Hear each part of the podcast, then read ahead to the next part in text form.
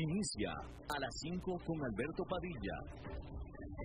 Un programa diseñado con el objetivo de llevarte diariamente un tema de actualidad, acompañado siempre de reconocidos editorialistas, de lunes a viernes a las 5 de la tarde por CRC 89.1 Radio, a las 5 con Alberto Padilla.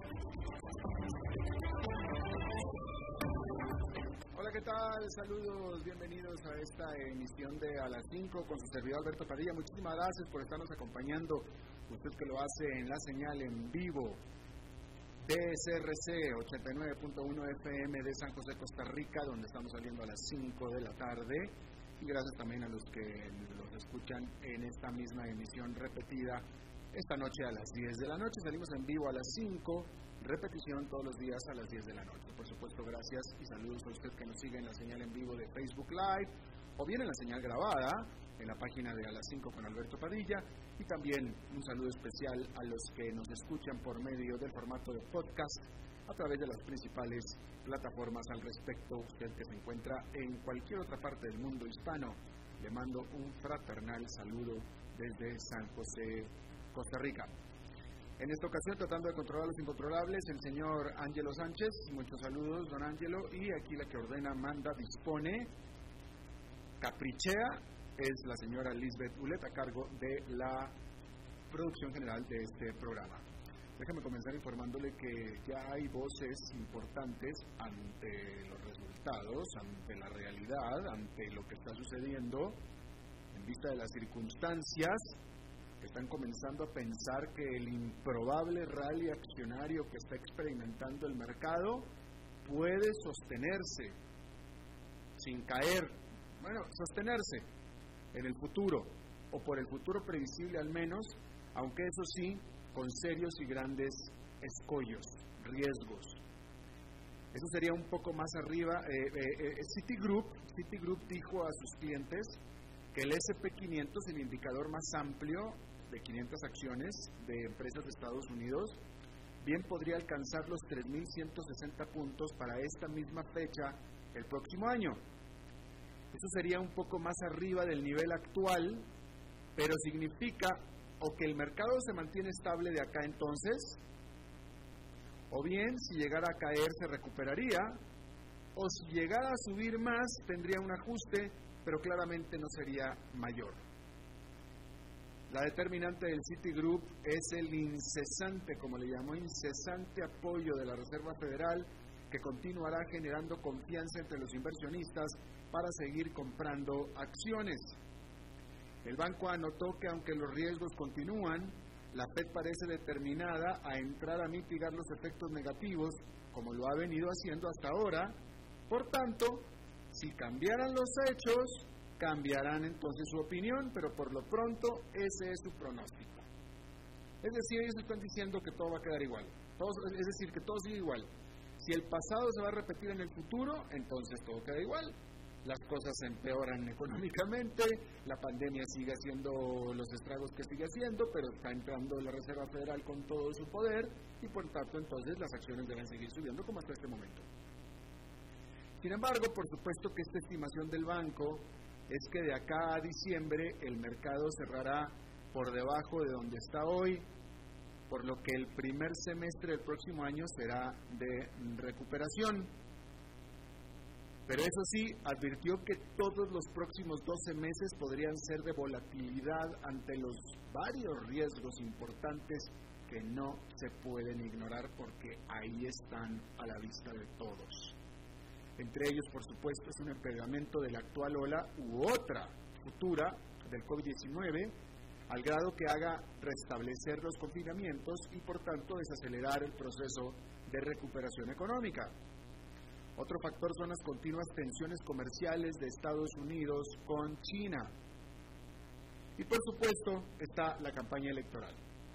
Citigroup dice al respecto que hasta ahora los inversionistas no parecen estar muy incómodos con la perspectiva de que el demócrata Joe Biden gane la presidencia y venga un aumento de impuestos y una mayor regulación, lo que significaría a su vez que probablemente vengan también menores tensiones comerciales. Y ahí es donde se estarían compensando las cosas. A pesar de esto, Habló quien nunca se puede quedar callado y usted ya sabe quién es, ¿verdad? No le voy a decir su nombre completo, pero sus iniciales son Donald Trump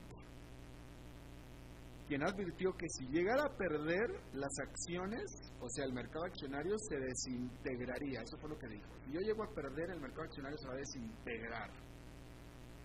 Pues que diga misa, porque hasta ahora pareciera que, en primer lugar, todas las encuestas le dan la preferencia al demócrata Joe Biden y el mercado sigue incólume. Vamos a ver qué pasa de aquí para entonces, pero todo pareciera indicar que el mercado está descontando ya que Joe Biden llega a la presidencia en las elecciones de noviembre. Bueno, y con las acciones que han venido subiendo ante el optimismo por el eventual, por la eventual recuperación económica, pues también la escalada en el precio del oro es la otra cara de la moneda. Una cara de la moneda es las acciones que están subiendo, la otra cara de la moneda es el oro que está subiendo. El metal amarillo saltó por encima de los 1.800 dólares la onza, alcanzando su nivel más alto desde el 2011 y acercándose a su máximo histórico de 1.900 dólares onza.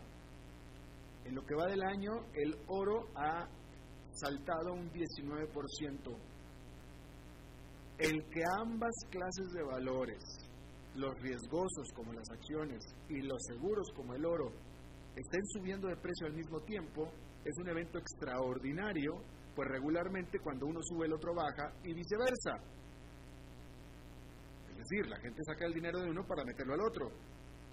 En ese sentido, el salto que dio el oro cuando el mercado accionario se desplomó durante marzo fue algo esperado y normal, pues el oro sube en tiempos de temor y problemas financieros, mismos factores que hacen caer a las bolsas. Pero ahora los inversionistas claramente no están precisamente temerosos ante la entrada que están haciendo en las bolsas ellos. Entonces, ¿qué es lo que está pasando? Bueno, pues pareciera que algunos inversionistas están apalancándose en el oro por si acaso, dadas las, las constantes advertencias de fragilidad en la recuperación económica. Así, si caen las acciones, como tantas voces dicen que puede muy posiblemente suceder, están asegurados con la estabilidad del oro. Podrían también darse, o estarse, eh, también podrían, los, los inversionistas podrían estarse escudando de una eventual escalada en la inflación porque históricamente los precios del oro han subido fuertemente cuando la Reserva Federal mantiene muy bajas tasas de interés, como es el caso de ahora. Por lo pronto, el consenso de los analistas es que el oro seguirá subiendo y como vimos, las acciones, por lo visto, también.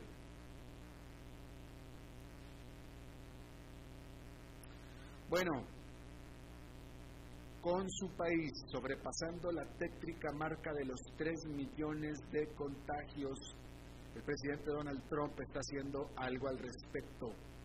Y esto es presentar la notificación de que Estados Unidos dejará de ser miembro de la Organización Mundial de la Salud, a la cual acusa de haber minimizado la severidad de la pandemia y ser demasiado suave con China. Fíjese usted, Donald Trump quien en su primera reacción con respecto a la pandemia dijo que era una farsa y después dijo que lo tenían todo absolutamente controlado. Él dijo que lo tenían controlado y al principio dijo que era una farsa. Él, quien dijo que la pandemia era una farsa, está acusando a la OMC de haber minimizado la severidad de la pandemia. A este hombre no le crece la nariz simplemente porque no crece la nariz. Sin embargo, hay que decir que la salida de, Estados Unidos de la OMS se concretaría hasta dentro de un año y el candidato presidencial Joe Biden ha dicho que él no está de acuerdo con la salida de la OMS, por lo que si gana la presidencia en noviembre, pues podremos esperar que va a revertir la decisión. Por otra parte, el presidente Trump conminó a los sistemas escolares de su país, estatales, a que reabran y retomen actividades lo antes posible, a pesar de las evidencias de que una reapertura y clases presenciales podría agravar la propagación del virus. Como es usual en Trump, la recomendación vino acompañada de una amenaza y esta fue la de cortar la ayuda federal a los sistemas educativos estatales si no siguen su recomendación. Entre los estados peor afectados están los más populosos, Texas, California y Florida. Este último tiene 56 salas de cuidados intensivos saturadas por COVID-19 y otras 35 a punto de su capacidad. Por cierto que la sobrina de Donald Trump afirma que su tío es un mentiroso patológico. La Casa Blanca afirma que es un libro de falsedades. Es la respuesta a las revelaciones del libro publicado por la sobrina de Donald Trump, Mary Trump, titulado Demasiado y nunca suficiente. En él, la sobrina afirma que Donald Trump pagó a un impostor para que llenara en su nombre el examen de admisión a la prestigiosa Universidad de Wharton, que fue de donde se recibió Donald Trump. La sobrina, quien resulta que es psicóloga clínica, afirma que este es tan solo un ejemplo del patrón de mentiras que define al carácter de su tío, Afirma también que el abuso emocional infligido sobre Donald por su padre, Frank Trump, es lo que lo llevó a desarrollar una sociopatía. Es decir, que la psicóloga clínica, que es su sobrina, dice que su tío, Donald Trump, es un sociópata. El libro pronto estará a la venta. Por cierto que creo que aquí no se lo informamos, pero después de que el, después de que el eh, juez había bloqueado la venta del libro, a los dos días dijo, sí, sí, claro que sale la venta, no hay ningún problema, e incluso sale la venta antes de lo planeado. Bueno, las escuelas de Hong Kong prohibirán a sus estudiantes volver a entonar el himno Gloria a Hong Kong, pues contiene mensajes fuertemente políticos que contravienen a la nueva ley de seguridad nacional impuesta por Beijing apenas el 30 de junio sobre el territorio semi-autónomo que ahora es menos, o más semi, mejor dicho, más semi-autónomo. La prohibición de este canto, utilizado también por las protestas en pro de la democracia, coincide con la apertura de la Oficina de Seguridad Nacional de Beijing en el edificio del antiguo Hotel Metro Park, localizado cerca del Parque de la Victoria, lugar en el que usualmente hacían sus mítines los activistas pro democracia de Hong Kong, que ahora son ilegales. Así queda cementada la implementación de la draconiana ley de solo una semana de vieja y se concreta el final de libertades civiles del territorio que se supone que debía ser semiautónomo. Este martes, las estadounidenses Microsoft y Zoom se unieron a Twitter, Google y Facebook en negarse a compartir los datos de sus usuarios con las autoridades territoriales de Hong Kong, lo que probablemente signifique el sello, es decir, lo que sella su salida del territorio. Porque si no van a entregar los datos de sus usuarios como se los requiere la ley, y la ley dice que si no lo hacen los ejecutivos podrán ir a la cárcel, entonces todo esto encamina a que estas firmas salgan de Hong Kong, como lo hizo la propia TikTok, que nada, nada menos es China. TikTok es China y ella ya salió de Hong Kong. Las americanas todavía no salen, lo están pensando, pero todavía no salen. Ante todo esto, y como le informé ayer, Estados Unidos está considerando bloquear TikTok de Estados Unidos, precisamente por ser China. Bueno, este miércoles fue la fecha límite para nominar al próximo director general de la Organización Internacional de Comercio. La lista de candidatos es muy nutrida en cantidad y en experiencia, pero pareciera que los favoritos son Ngozi Okinhol, a ver, se llama Ngozi Okonjol Yowala, de Nigeria. Si no me escuchó, lo siento, ya se la perdió porque no pienso volver a repetirlo, simplemente porque no me va a salir. Y también Jesús Seade de México, cada uno con décadas de experiencia. El proceso de elección reflejará de forma amplia el estado del sistema del comercio mundial los candidatos han hecho promesas de medir, mejor dicho, de mediar entre Estados Unidos y China y de ayudar a la OMC para que proponga nuevas reglas comerciales. Pero la realidad es que la OMC solo puede moverse tan rápido como sus miembros quieran. Y muy constantemente, eso es muy lentamente. Asimismo, el éxito del candidato se medirá no por el que logre inspirar a sus miembros para que lo apoyen en su agenda de cambios, sino más bien por el que menos esté molestando, literalmente, el que menos los moleste a los países miembros. Finalmente, las expectativas son tan bajas que si logran ponerse todos de acuerdo en un solo candidato, eso será considerado todo un triunfo. Y eso hay que decirlo. Bien, en otra información, déjeme, le comento, bueno, ya le había yo dicho, le había comentado yo que Jair Bolsonaro, el presidente de Brasil, le cayó todo el peso del karma encima y salió contagiado de COVID-19. Y como tiene 65 años de edad, resulta que es uno, es miembro de los grupos o del grupo de más riesgo del COVID-19. Con 65 años. Le deseamos lo mejor, pero la estadística está en contra de él. Pero bueno, el punto es que eh, resulta que cuando cayó enfermo, cuando, cuando confesó que tenía COVID-19, pues fueron las peores noticias para el embajador de Estados Unidos en Brasilia, porque resulta que Jair Bolsonaro estuvo alegremente celebrando el Día de la Independencia de Estados Unidos el 4 de julio en la casa del embajador de Estados Unidos en Brasilia. Así es que chúpale pichón y el embajador dijo, yo me tengo que encerrar durante dos semanas para ver si este señor me lo pegó o no. Y por otro lado también, eh, Jair Bolsonaro, al dar la noticia en una conferencia de prensa, lo primero que hizo fue quitarse la mascarilla que traía y quitarse la mascarilla para decir, señores, tengo COVID-19.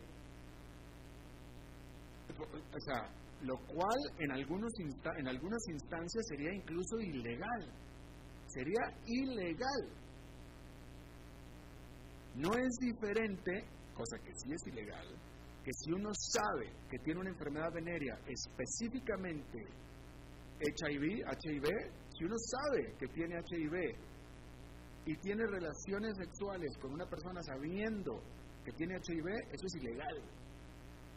Bueno, pues en Brasil, este grupo de personas que son los periodistas que estaban en la conferencia de prensa, piensan que es ilegal que se haya quitado la mascarilla para informar que tenía COVID-19, así es que lo están demandando. Le tablaron una demanda a Jair Bolsonaro precisamente por eso. De todas maneras, le deseamos el bien. Bueno, en otro tema, la Comisión Europea redujo su pronóstico, su estimado de crecimiento económico para su área de acción, que es la eurozona. Por supuesto, al ir aumentando de nuevo otra vez algunos de los encierros en algunos de los países o todavía manteniendo los encierros otros de los países más allá de lo esperado. Ahora la Comisión Europea dice que la economía, mejor dicho, el Producto Interno Bruto de la, la economía de la Unión Europea caerá en un 8,3% este año y el próximo año subirá 5,8%. De nuevo, este año cae 8,3, el próximo sube 5,8%. En mayo apenas había estimado que la economía iba a caer 7,4% e iba a ganar 6,1% el próximo año. Entonces redujo su perspectiva para los dos años. Sin embargo, sigue pensando que va a crecer y de manera importante durante el año próximo. Por supuesto que este estimado, así apenas en mayo lo dio el último y ya lo cambió en julio. Entonces perfectamente lo puede volver a cambiar. ¿Por qué lo puede volver a cambiar? Bueno, porque depende de qué es lo que hacen los encierros, es decir, la pandemia en la Unión Europea. Vamos a ver qué es lo que hace. Por lo pronto, las perspectivas no son muy buenas. ¿eh? En España están a punto de volver a restablecer los confinamientos. Están a un paso de volver a establecer los confinamientos. Antes de ir una pausa, déjeme le informo que la Boeing, la productora de aviones estadounidense, la más grande productora de aviones de Estados Unidos y la empresa que más exporta en el país, restableció la producción de su infame, de su avionzazo, porque es un tremendo avión, pero infame, 737 MAX. La FAA comenzó la semana pasada a hacer pruebas después de que estuvo, bueno, primero que nada, yo creo que no hay necesidad de que le explique lo que ya le he explicado tantas veces, pero este avión lo mandaron a tierra, lo mandaron a estacionar después de que en marzo del año pasado se estrellaran dos aviones de ellos por un problema en la computadora o en el software del avión. El avión está perfecto y el, avión vuela perfecto y es un gran, gran avión. El problema es el software pero no tanto es el software, sino los pilotos que no saben manejar el software. Y como yo se lo he dicho aquí, no es casual que los dos accidentes que se dieron fueron uno en África y el otro en el sudeste asiático. No es casual. No es casual. Y estoy hablando específicamente del nivel de entrenamiento que tienen los pilotos en aquellas zonas. Porque se volaba el 737-800 muchísimo más horas en Estados Unidos y aquí en Latinoamérica también, alegremente Copa estaba volando, Aeroméxico estaba volando 77% y nunca pasó absolutamente nada. Eh, y bueno, claramente era, tenía, tenía, o sea, seguramente, es más, había un programa, un problema de programa en el avión, lo había, eso, eso que ni qué, pero no era un problema como para estrellar el avión, no lo era, porque el avión volaba perfectamente bien el problema de fondo era el entrenamiento de los pilotos. Pero bueno, el punto es que mandaron a estacionar el avión y apenas hasta la semana pasada, después de los cambios que le hizo la Boeing y después de más de un año de estar el avión estacionado, apenas la semana pasada las autoridades aeronáuticas de Estados Unidos comenzaron las pruebas y estas pruebas continúan esta semana. Todavía no está permitido que el avión vuele, todavía está estacionado, a excepción de estas pruebas que están haciendo las autoridades de Estados Unidos, pero algo sabrá Boeing que ya, ah bueno, otra, dejó de hacer el, avión Boeing, el, avión primero lo, estacionaron, pero siguió produciéndose porque Boeing tenía muchísimas órdenes de este avión y siguió la producción hasta hace apenas seis meses. Y esa es la noticia, que ahora volvió a reiniciar la producción. Entonces, sin que todavía tenga el permiso para volar, de tal manera que pareciera ser que la Boeing tiene razonables expectativas de que pronto le van a dar finalmente el permiso para que empiecen a volar otra vez los 737-800 y por eso es que la Boeing está volviendo a producirlo. Ahora, por supuesto que la gran pregunta es, ante la, el mundo actual para nada es el mismo mundo que existía cuando se estrelló el avión o siquiera cuando lo mandaron a estacionar hace un año. Es un mundo totalmente diferente, con una industria de aviación y de aeronáutica y de viajes y de turismo totalmente diferente también. Y la gran pregunta es, con todos los aviones que sobran en el mundo, con todos los aviones que le sobran en este momento a las aerolíneas, si acaso, pues, ¿quién va a querer volar el 737-800 cuando nadie quiere volar absolutamente nada? Y al respecto habría que decir que si hay un avión que tiene posibilidades de seguir volando por cualquier sobre otro avión, pues es el 737 MAX, precisamente por su, por su efectividad, por su eh, conveniencia, porque es muy barato, porque es muy ahorrador. Eh, eh, es un avión que puede cruzar el océano con solamente 200 pasajeros. Entonces, me parece a mí que tendría, vaya, si hay un avión está apto para estos tiempos es justamente el 137 Max, pero vamos a ver si eso sucede así. Vamos a hacer una pausa y regresamos con esta entrevista.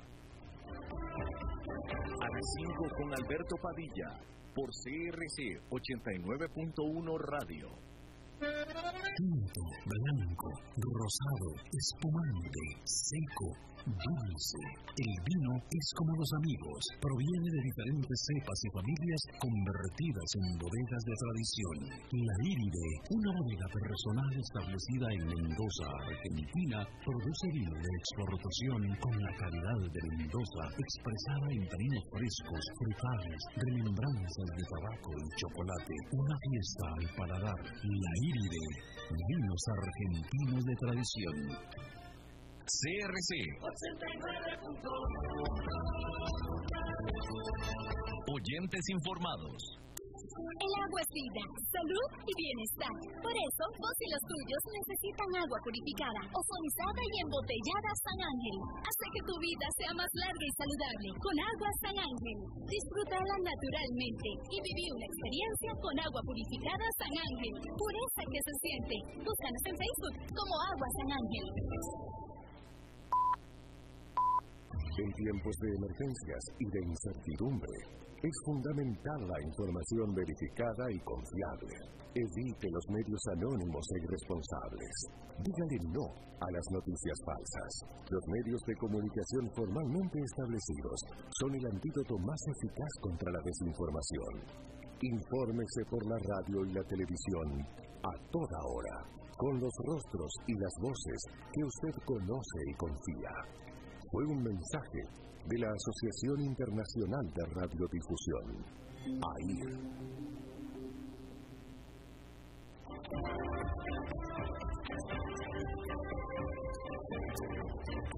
Seguimos escuchando a las 5 con Alberto Padilla.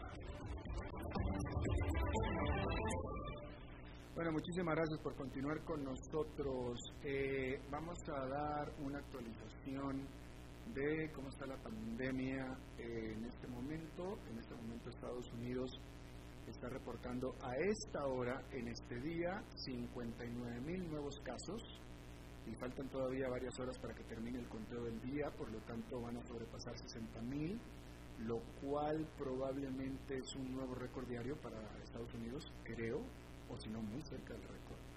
Brasil está reportando 41 mil, súmele uno con el presidente Jair Bolsonaro.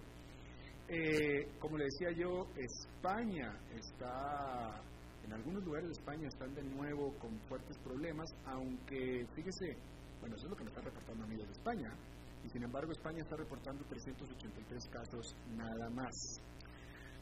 Eh, y bueno, cada uno de ustedes donde me está escuchando en cada país, eh, la situación pues está bastante complicada, ¿no? Aquí en Costa Rica, pues eh, no sé si decir que estamos viviendo una segunda ola o eh, fue la primera que nunca se fue y se tomó esteroides y regresó con esteroides. Pero eh, hace dos días en Costa Rica se reportaron, bueno, no, hace dos días no, ayer se reportaron 245, al, antier también 245 y al día de hoy se subieron hasta 350. Hace ocho días exactamente, estábamos charlando con eh, el doctor, una charla muy interesante que tuvimos con el doctor Marco Vinicio eh, Bosa de la Caja del Seguro Social, eh, vocero de la Caja del Seguro Social y pues bueno, en aquella ocasión, por cierto que él es especialista en medicina interna y también en cuidados intensivos y al día siguiente de esta entrevista aquí en Costa Rica se establecieron pues de nuevo algunas restricciones ante esta subida que se está dando. Y entonces prometimos, me prometió que íbamos a charlar hoy otra vez y yo le agradezco muchísimo que aquí esté puntual el doctor Bosa con nosotros de nuevo. Doctor, ¿cómo está? ¿Qué tal? ¿Cómo le va Alberto? ¿Qué hay de nuevo? Aquí estamos, doctor, este, aquí este, con, con, con la mascarilla, aquí con la mascarilla puesta, doctor. Oiga, este, a ver, nosotros, eh, vamos a ver, estamos... Sí, oiga, estamos en este momento 8 de julio, nosotros hablamos el primero de julio. Este, a ver, el primero de julio tuvimos 200, voy a leerlos del primero a hoy. Primero de julio 294, 2 270, 3 288, 4 310, 5 375, ahí va para su vida. El 6, que fue en tierra, bajó hasta abajo 245. El 7 otra vez 245 y hoy pues vuelve a, subir a 350. Em, es decir, que de 8 días solamente en dos hubo bajadas, el, resto fueron subidas. Eh, supongo que podemos decir que la tendencia sigue siendo alcista. Sí, sí, sí, todavía lo es. Todavía es una tendencia alcista y lo que más preocupa es que la tendencia a aumentar el número de pacientes que se hospitalizan en salones de medicina es la que más muestra esa misma tendencia alcista. Dichosamente, es, es muy afortunado, pero por ahora la necesidad de internar a la gente en cuidados intensivos se mantiene al mínimo. En realidad lo que hemos observado es una tendencia muy, muy estable. Ciertamente el número absoluto de pacientes pues ha tenido algo de incremento, pero en cuestión de más de un mes lo que hemos pasado esencialmente, Alberto, es de 5 a 10. Es, es, es un cambio que dentro del sistema costarricense en realidad no es mayormente problemático. Esto lo absorbemos muy bien, muy bien. ¿A, qué te refieres con de 5 a 10, doctor? Perdóname.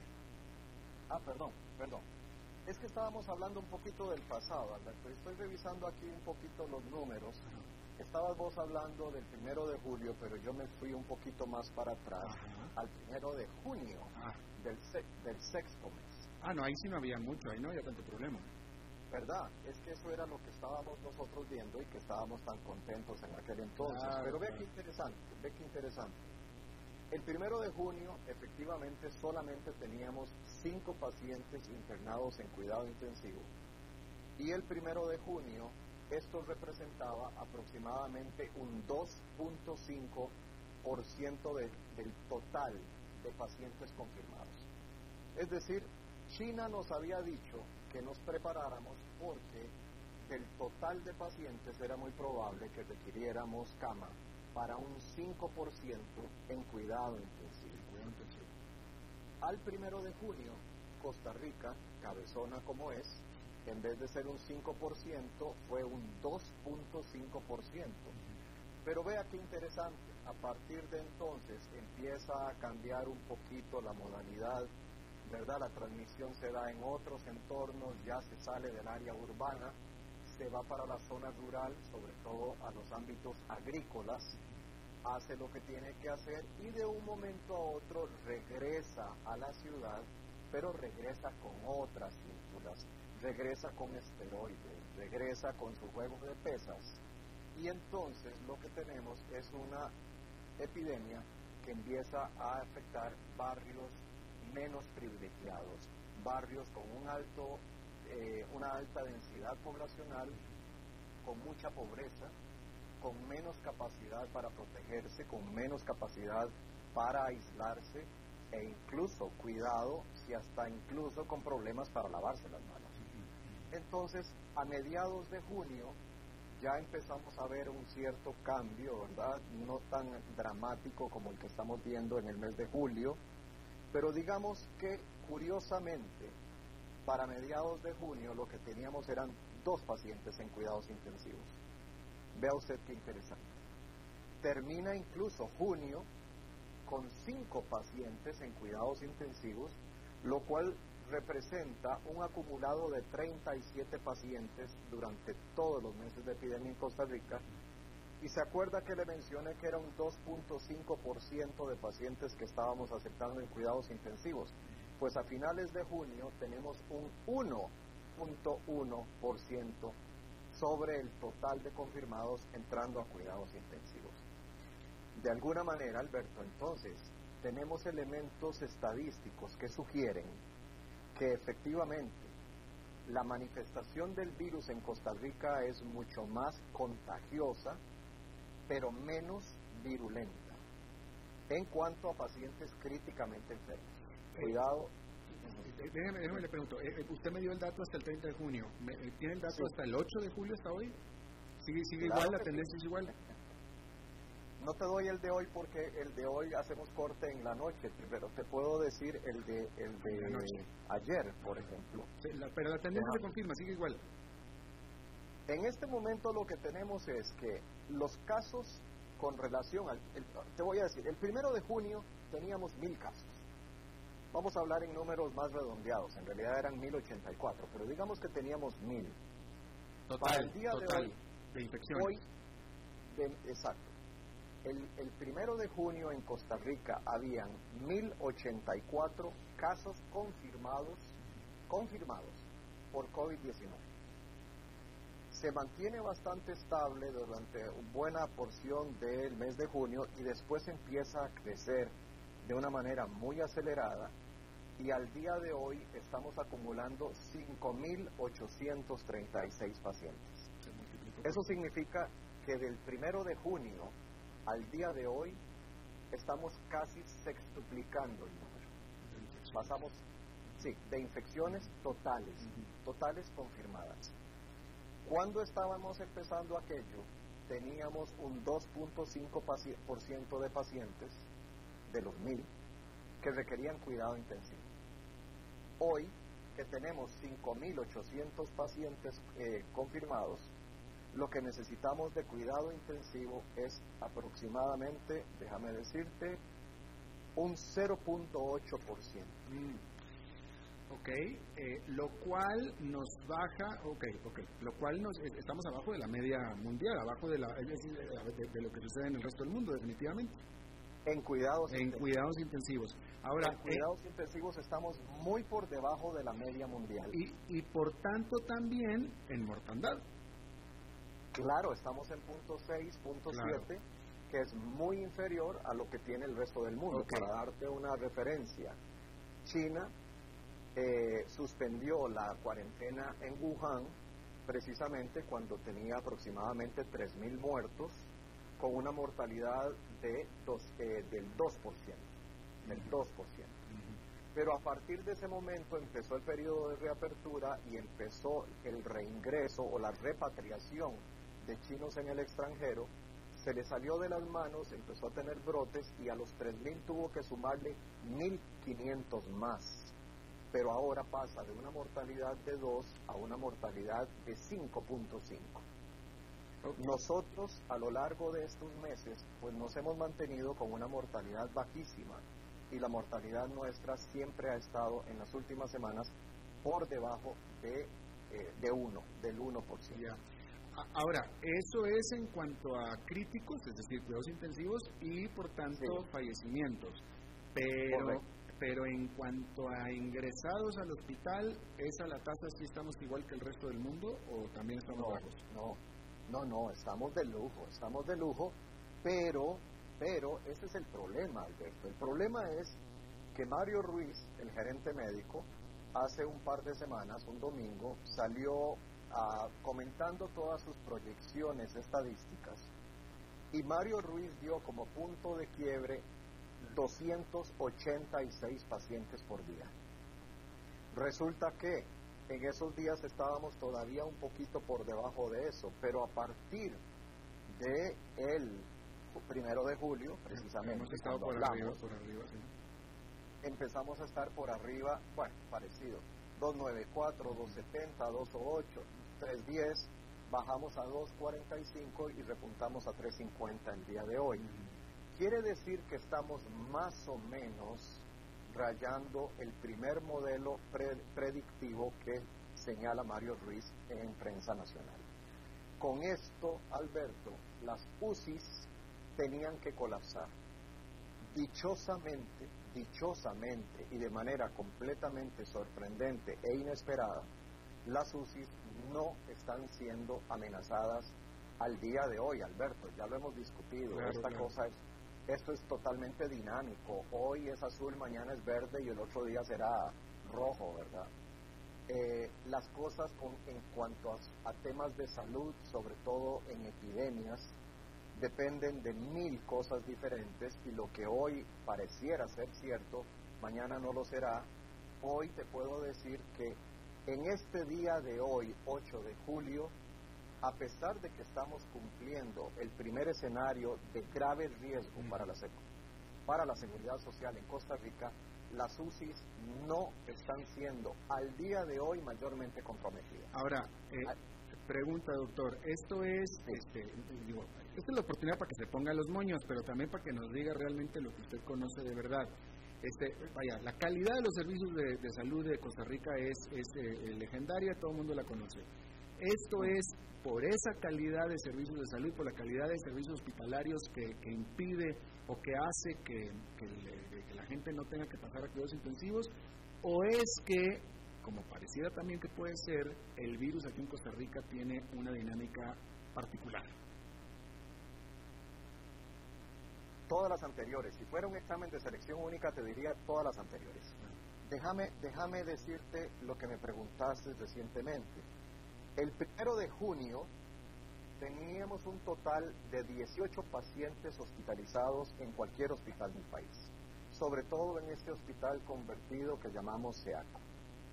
Estamos hablando de 18 pacientes el primero de junio. Hace una semana que conversamos, el primero de julio, tenía hospitalizados 56 pacientes. Vea usted el cambio importante, estamos casi cuadruplicando el número de, de pacientes hospitalizados, ¿verdad? Más los que ya han fallecido, más los que ya salieron para la casa. Para ponerlo en otra perspectiva, el acumulado de pacientes hospitalizados el primero de junio era de 90. Y el primero de julio tenemos un acumulado de 180. O sea que hemos duplicado la, la exigencia de camas en salones de medicina. El día de hoy tenemos 113 pacientes hospitalizados con una condición leve a moderada neumónica, es decir, estos pacientes requieren hospitalización y son 113. 113 pacientes que ya saturaron prácticamente el hospital convertido que llamamos SEACO, porque SEACO tiene 88 camas. Eh, en este momento, hoy por hoy, creo que todavía tiene un par de camas libres, pero jamás podemos darnos el lujo de tener un hospital con sus camas al 100% llenas. Cuando íbamos por un 85%, empezamos a pasar pacientes para otros hospitales y ahora varios hospitales nacionales también están teniendo encamamiento de cuadros neumónicos. Ese, este, es este rubro el que sí está cambiando y es este rubro el que puede meternos en problemas definitivamente. Al día de, en estos días, la cantidad de pacientes que requieren hospitalización es de un 5%, que es muy bajo, es muy bajo, Alberto. En China requirieron un 15%. O sea, del total de pacientes en China, el 15% requirieron cama en salón de medicina. Costa Rica está teniendo un 5%. Entonces te puedo decir con toda certeza que en Costa Rica, a pesar de los números crecientes, tenemos una proporción de pacientes graves inferior a la del resto del mundo, sobre todo a Europa y, definitivamente en relación con China. No me cabe la menor duda. Tenemos una situación muchísimo, muchísimo más favorable. Ahora, ¿graves te, graves, graves te refieres a hospital o a cuidados intensivos? Eh, vamos a, pongámonos de acuerdo, muchísimas gracias Alberto. Hablemos de severos para Hospital Nacional y hablemos de críticos para cuidados intensivos. Eh, con, la, con, la, con la llamada de atención sobre el hecho de que SEACO no tiene severos, lo que SEACO tiene son leves, leves.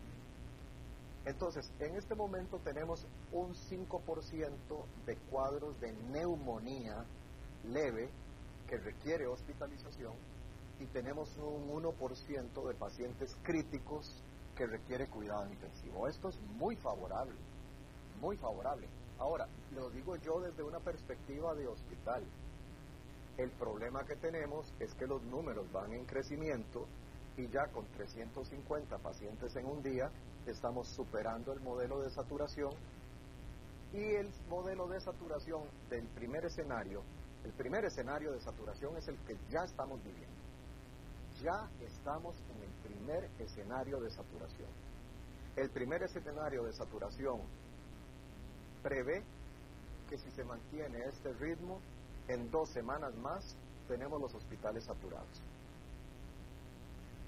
Entonces, precisamente de ahí deriva el llamado a la población. Es que, Alberto, de nada me sirve a mí tener uno de los mejores sistemas de atención a la salud del mundo de nada me sirve a mí tener una esperanza de vida en Costa Rica de 83 años para las mujeres y de setenta y tantos para los hombres. De nada me sirve a mí tener un país en donde la tasa de mortalidad infantil es de las menores del mundo, comparable con los mejores países europeos, en donde la tasa de mortalidad materna ha bajado considerablemente. Un país en el que la pirámide poblacional se va estrechando cada vez más y aunque todavía no somos un país que tenga una pirámide tan vieja como los países europeos la tienen, pues vamos de camino. Y la previsión es que para el 2050 vamos a tener una pirámide poblacional exactamente igual a la de un país europeo. Entonces eso habla de gente que se cuida, de gente que tiene agua potable en el hogar, de gente que tiene acceso a caminos, que tiene medios de transporte públicos y privados. Esto habla de un programa de vacunación universal bastante exitoso. Esto habla de un control prenatal muy exitoso.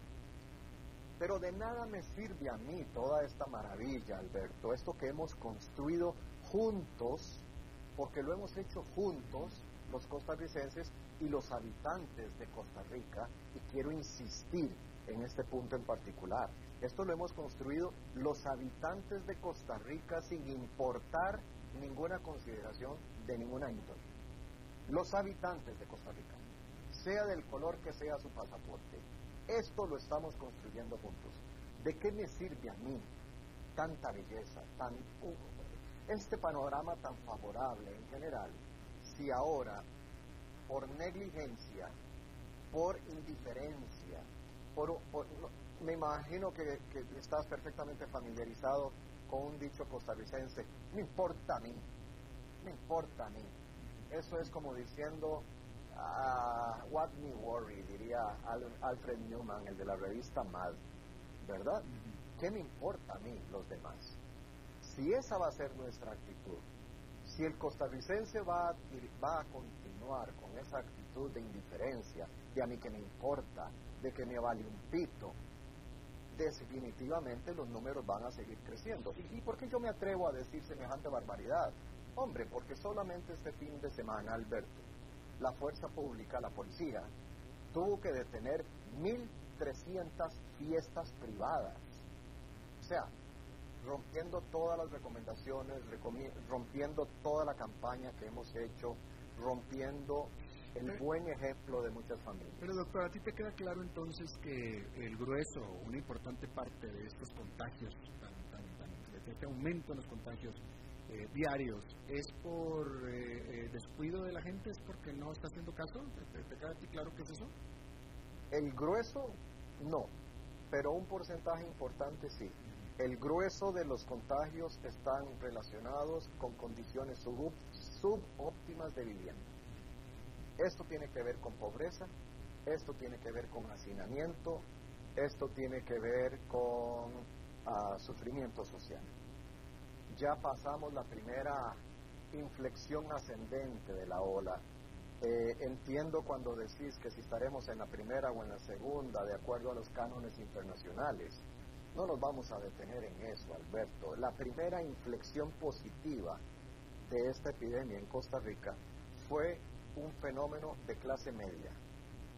Clase media media, clase media alta y clase alta. Fue gente con mucho poder adquisitivo que salió de Costa Rica en, viajes de placer y de negocios y regresaron a Costa Rica con el virus.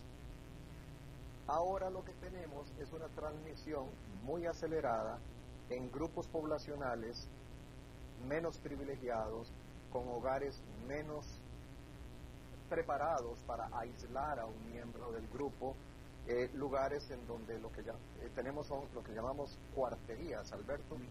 Cuartería es una casa, es un edificio donde un cuarto es alquilado y seis, ocho, diez personas viven dentro de ese mismo cuarto, ¿verdad?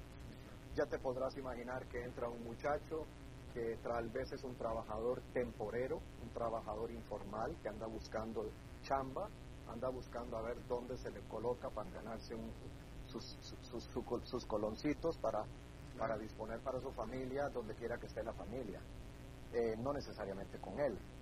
Y entonces es prácticamente imposible poder frenar el contagio donde no hay lavado de manos y donde no hay distanciamiento corporal, no hay distanciamiento.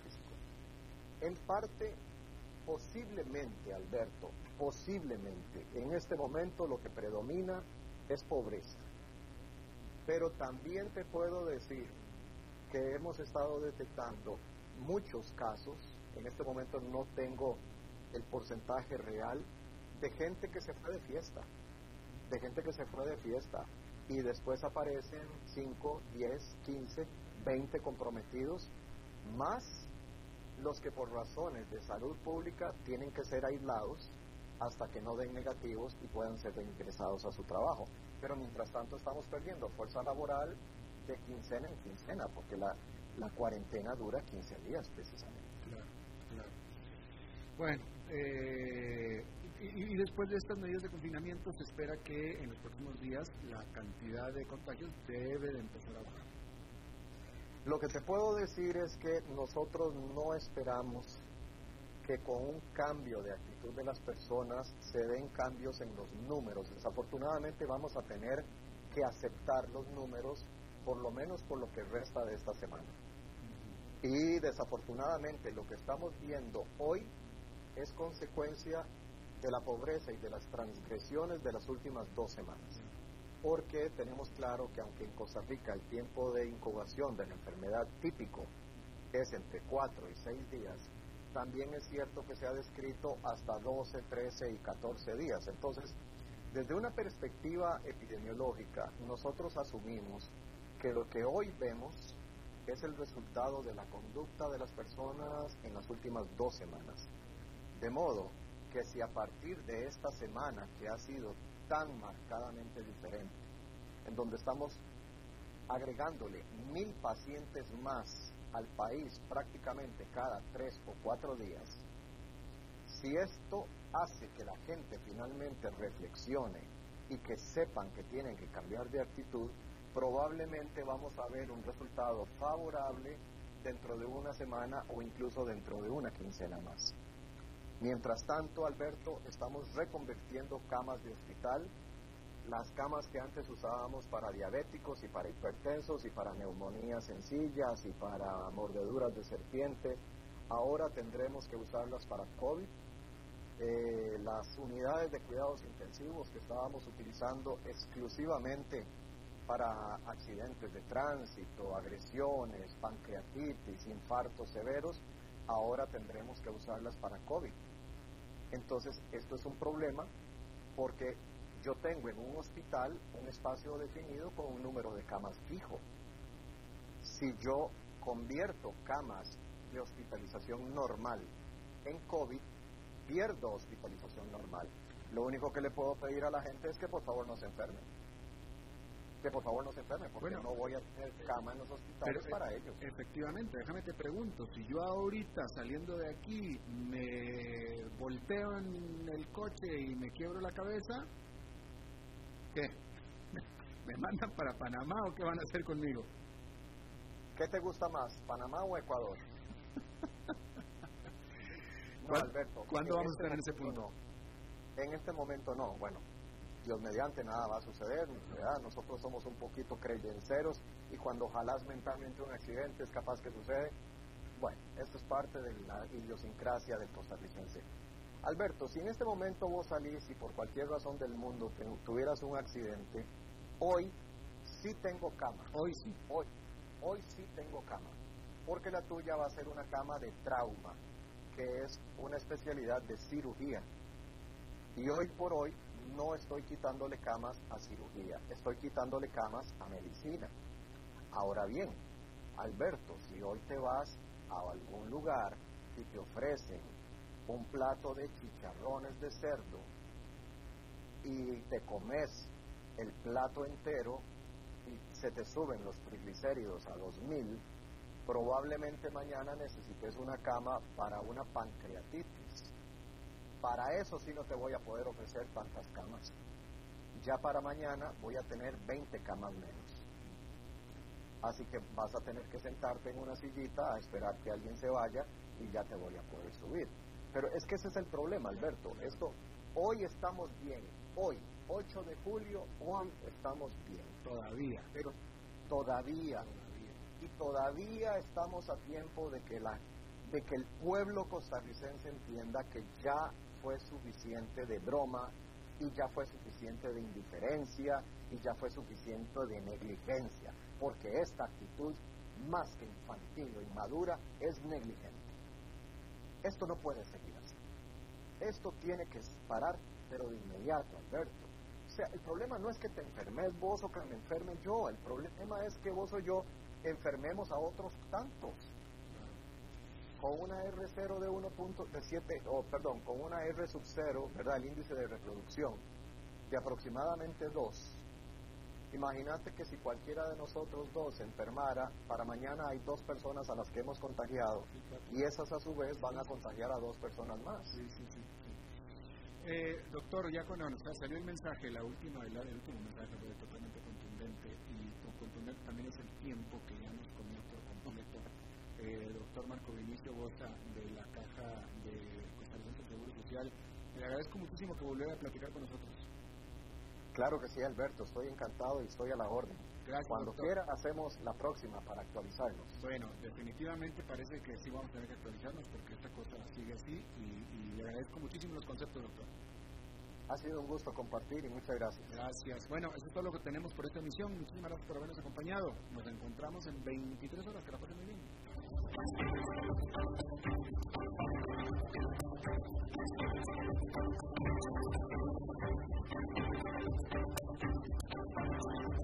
Concluye a las 5 con Alberto Padilla.